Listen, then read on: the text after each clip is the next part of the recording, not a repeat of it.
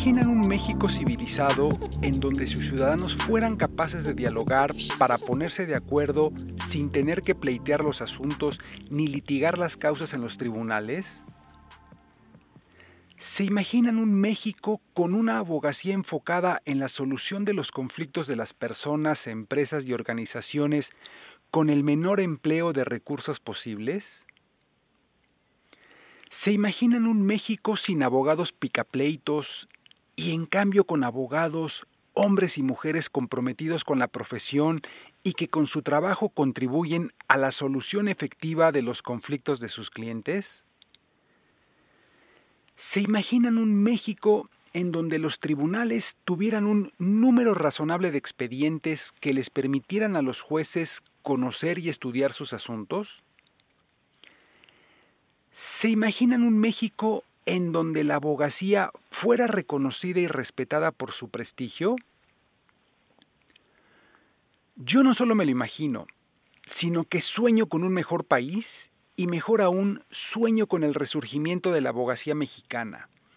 Una abogacía renovada y vanguardista que esté a la altura de los desafíos que tenemos en el siglo XXI. Pero para que eso suceda, tenemos que desaprender la creencia de que los conflictos se solucionan en los tribunales. Nada más equivocado que lo anterior. Bienvenidos al podcast del Chief Negotiator. En esta ocasión te comentaré acerca de algunas de mis reflexiones sobre aprender, desaprender y reaprender. Soy Enrique Hernández, estudio el fenómeno del conflicto humano convencido que los conflictos son para resolverse, no para sufrirse. El conflicto no es malo, lo malo es no saber salir adecuadamente de él. Recuerda que este es un podcast disruptivo porque por primera vez nos ocupamos de hablar de un tema del que nadie se ocupa, el conflicto y su solución, y que no tiene otra pretensión que despertar la conciencia de que sí es posible resolver los conflictos satisfactoriamente sin la necesidad de pelear y que por fin se abandone esa vieja y funesta creencia de que para resolver un conflicto legal, las personas, empresas y las organizaciones tienen que litigar y pelear por una causa. Desde luego me han dicho de todo, que soy un idealista y futurista, que el país con el que yo sueño no es posible, o por lo menos no ahora, quizá dentro de 20 o 30 años, porque en México los mexicanos por excelencia somos peleoneros y conflictivos. Es decir, que somos muy buenos para las broncas, pero muy malos para las soluciones. Que eso de la mediación y la generación de acuerdos funciona en otros países civilizados. Aquí en México no por nuestra idiosincrasia y una abogacía belicosa que no le gusta la generación de acuerdos porque siente que cobra menos honorarios. Pero a ver, detengámonos un instante para clarificar quiénes son realmente los detractores de la mediación y de los mecanismos alternativos de solución de controversias. Primero, me parece conveniente precisar que un detractor es aquel que critica. Obviamente la crítica nunca será mala ni negativa, siempre que hablemos de una crítica sana y constructiva, que no destructiva, que es lo que hace el detractor. O sea, criticar, pero en mala onda, con saña o con un cierto dejo de desprecio, lo que lo convierte en un criticón. Porque, como digo, su crítica no construye, sino que destruye. Lo que me conecta con un asunto que les quiero comentar. En un litigio civil en el que representamos a un cliente, en este caso a una empresa restaurantera, en un juicio por un tema de arrendamiento inmobiliario que surgió como consecuencia del COVID-19, nuestro cliente fue demandado por incumplimiento en el pago de rentas. Desde que respondimos la demanda, aclaramos diversos puntos relacionados con el supuesto incumplimiento, haciendo valer diversas defensas entre ellas una consistente en solicitarle al juez el conocimiento del asunto, suspender el juicio para iniciar un proceso formal de mediación y buscar de esta forma un buen arreglo que evitara un gran pleito. A lo que en su momento el abogado de nuestra contraparte se opuso rotundamente. De hecho, en la audiencia de desahogo de pruebas, estando presentes las partes, nuevamente insistimos en el diferimiento de común acuerdo de la audiencia para privilegiar el diálogo por encima de la confrontación, a lo que obtuvimos un tajante y categórico no del abogado contrario por lo que se procedió al desahogo de las pruebas que habían sido admitidas, sin dejar de mencionar que diversas probanzas ofrecidas por nosotros habían sido desechadas equivocadamente por el juzgador. Pero ojo aquí en lo que les quiero comentar. Al final de la audiencia, ya saben, en los intercambios finales de despedida con el abogado contrario, le insistí que repensara la conveniencia de iniciar una mediación en el Centro de Justicia Alternativa, que está justo enfrente de los tribunales de niños héroes en la Ciudad de México, que cuenta con mediadores experimentados en la materia. A lo que me respondió, mire abogado, yo tengo 40 años de litigar este tipo de asuntos y eso de la mediación es una pérdida de tiempo, porque no sirve para nada y ese centro que usted refiere, mejor deberían de aprovechar el edificio para crear más juzgados porque hacen mucha falta. Vaya pensamiento retrógrado del abogado, quien obviamente me percaté que no tiene la menor idea del funcionamiento de los métodos alternativos de solución de controversias, ni mucho menos de la mediación.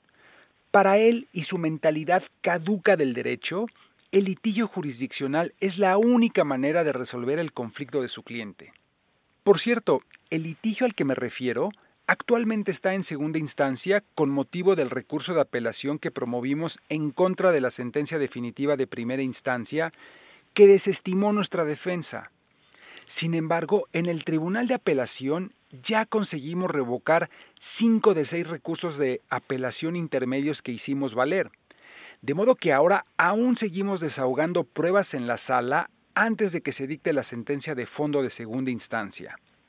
O sea, estamos metidos en un gran pleito, cuya solución no se vislumbra en el corto plazo. El asunto inició en mayo de 2020, o sea, lleva más de dos años y por lo menos nos tomará un par de meses más concluir la segunda instancia más lo que tome el juicio constitucional o de amparo. Además, con la buena noticia para nosotros de que con las pruebas que ahora estamos desahogando en segunda instancia, consideramos que habrá muy buenas probabilidades de obtener una sentencia favorable para nuestro cliente. Entonces, mirando un momento para atrás en retrospectiva, ¿no crees que hubiera sido más conveniente y sobre todo más seguro para los intereses económicos de nuestra contraparte habernos sentado a dialogar y generar un buen acuerdo que evitar un gran pleito? En fin, esto es cosa de todos los días. Abogados que apuestan por un gran pleito en donde sus clientes terminan lavando los platos sucios de la cocina después de la fiesta. Pero volviendo al tema de los detractores, la pregunta clave es, ¿quiénes son?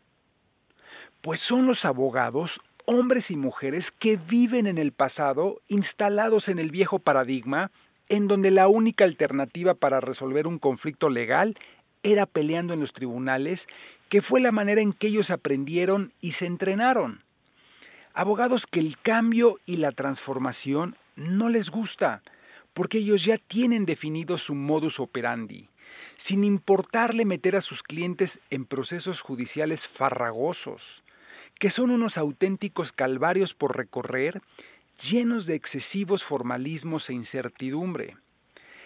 Ellos, por supuesto, no están conectados ni conocen otras alternativas de resolución de conflictos distintos al proceso jurisdiccional. Pero ¿por qué estoy comentando esta trágica situación? Porque es la realidad en que vivimos, pero que yo no acepto, y que desafío a partir de desaprender. ¿A qué me refiero? A colocarnos del lado del error para aprender el acierto. No hay nada más poderoso que aprender desde el error, reconociendo los errores del pasado para no equivocarnos en el futuro. Estar abiertos al desaprendizaje es absolutamente imprescindible para que el verdadero aprendizaje tenga lugar. ser siempre agentes de cambio para cambiar aquello que no nos gusta y que no toleramos. Al respecto, Gerardo Laviaga sostiene que en la actualidad los mediadores ya están desplazando a los abogados. Esta es la nueva realidad que estamos viviendo, pero que muchos no se dan cuenta o no quieren ver. En palabras de la escritora Anne Ryan, tú puedes ignorar la realidad, pero no puedes ignorar las consecuencias de ignorar la realidad. Como diría Keynes, lo más difícil del mundo no es que la gente acepte nuevas ideas, sino que olvide las antiguas. Pero, ¿qué debemos entender por aprender, desaprender y reaprender? Como diría el ladrón de la Buenos Aires, vamos por partes. ¿Qué es aprender? Aprender es algo que hacemos desde que éramos pequeños y que en la escuela y nuestros padres nos enseñaron solo que con un inconveniente. Se tiene la creencia, y como toda creencia es errónea, de que aprender es difícil, arduo y que conlleva de por medio un gran sacrificio. Vamos pues, que aprender es doloroso. Dicen por ahí, no pain, no gain. De hecho, algunos colegas abogados me cuentan que su preparación y formación profesional en algunas escuelas de derecho les costó sangre, sudor y lágrimas a cambio del aprendizaje obtenido. Desde luego esto no es verdad, puesto que aprender no duele. No hay nada más lúdico que aprender algo nuevo todos los días. El aprendizaje es el proceso a través del cual se adquieren y desarrollan habilidades, conocimientos, conductas y valores.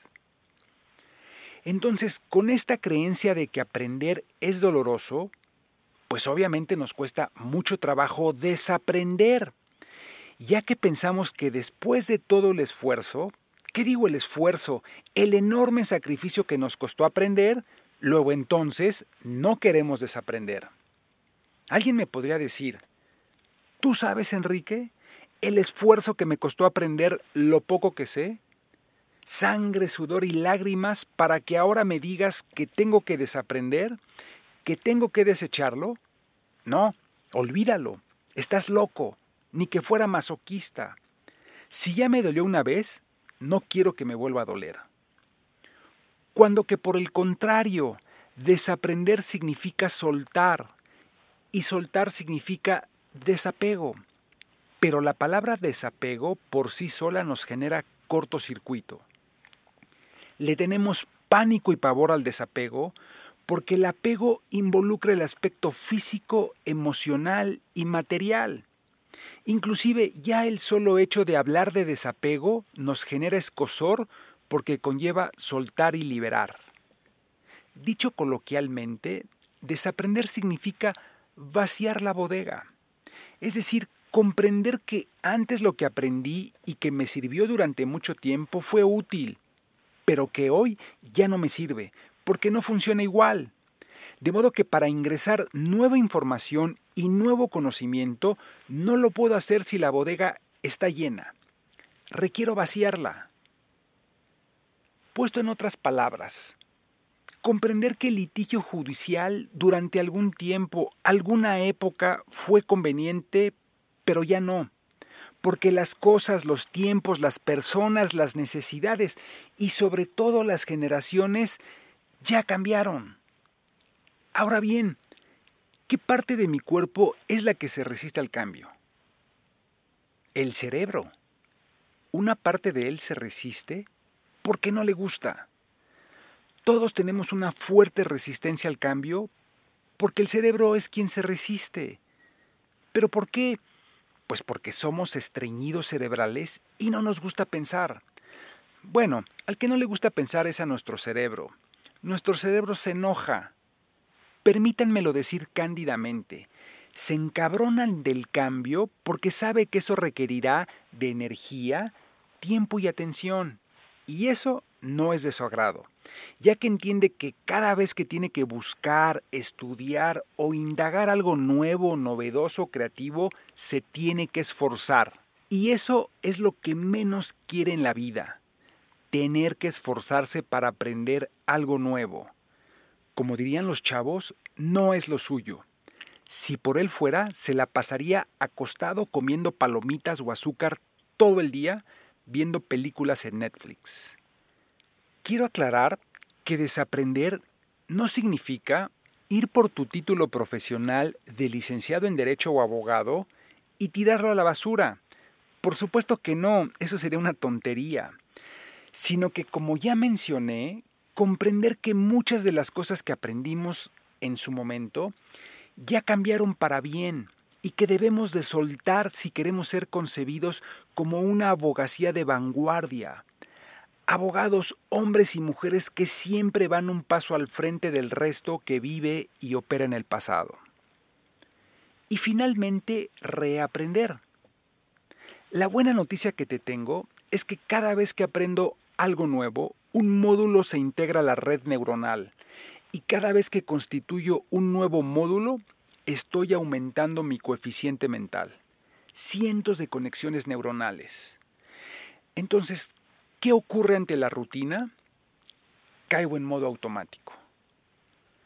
Todo en la vida es aprender, desaprender y reaprender.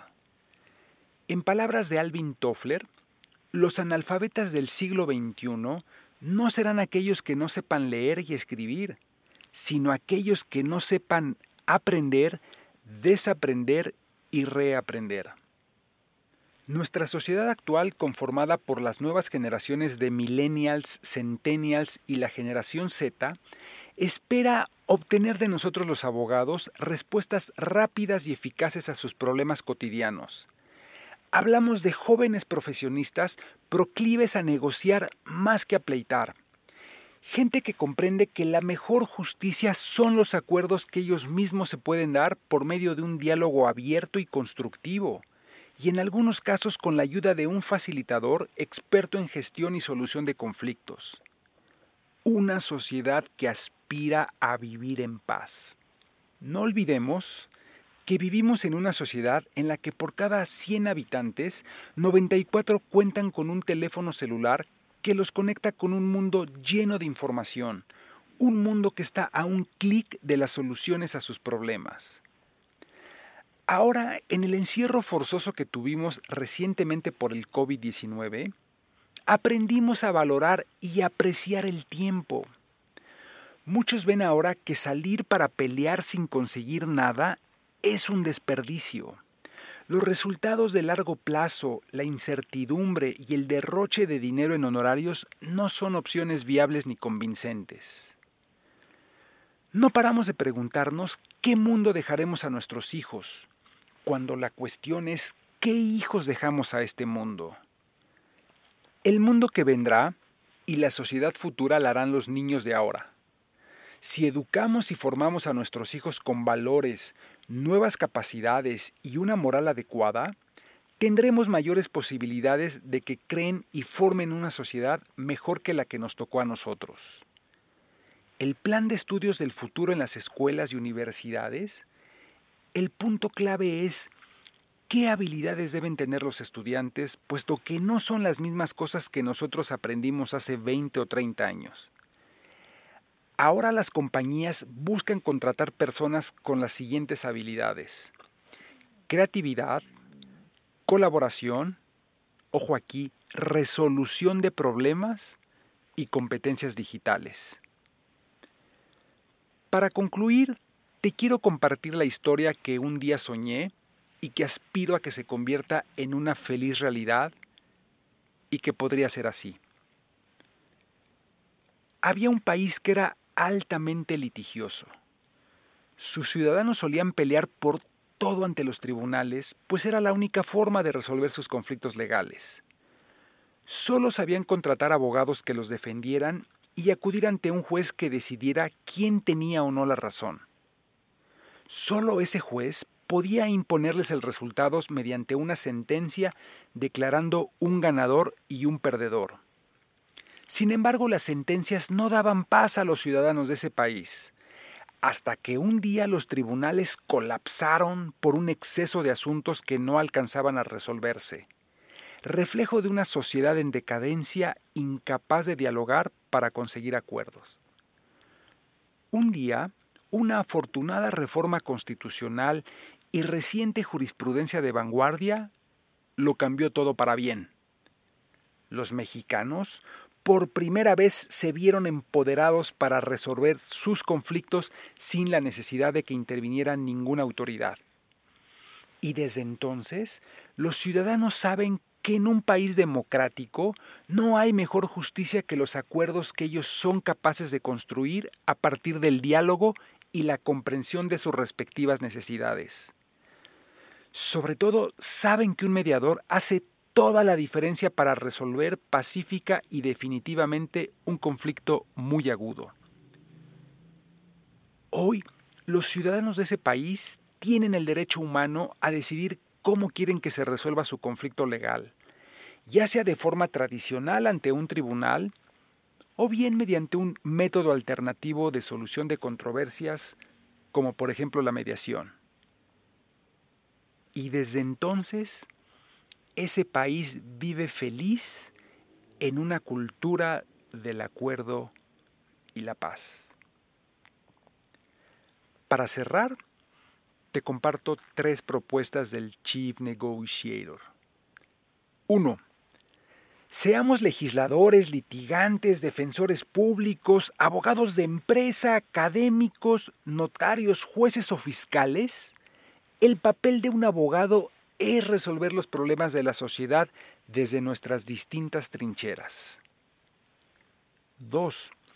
Apostemos por el resurgimiento de la abogacía mexicana, una abogacía renovada y vanguardista, y para lo cual debemos de cambiar de piel hoy mismo. Y tres, siguiendo el pensamiento de Alvin Toffler, insisto en que aceptemos de una vez por todas que es vital y necesario aprender, desaprender y reaprender. Muchas gracias por haberme acompañado en este episodio. Valoro mucho tu tiempo dedicado. Si lo encuentras interesante, por favor suscríbete y compártelo. Y no olviden dejarme sus comentarios y propuestas sobre temas relacionados con la solución de conflictos en mis redes sociales. En LinkedIn pueden encontrarme como Chief Negotiator Enrique Hernández, en Twitter e Instagram como arroba mxscl. Hasta pronto.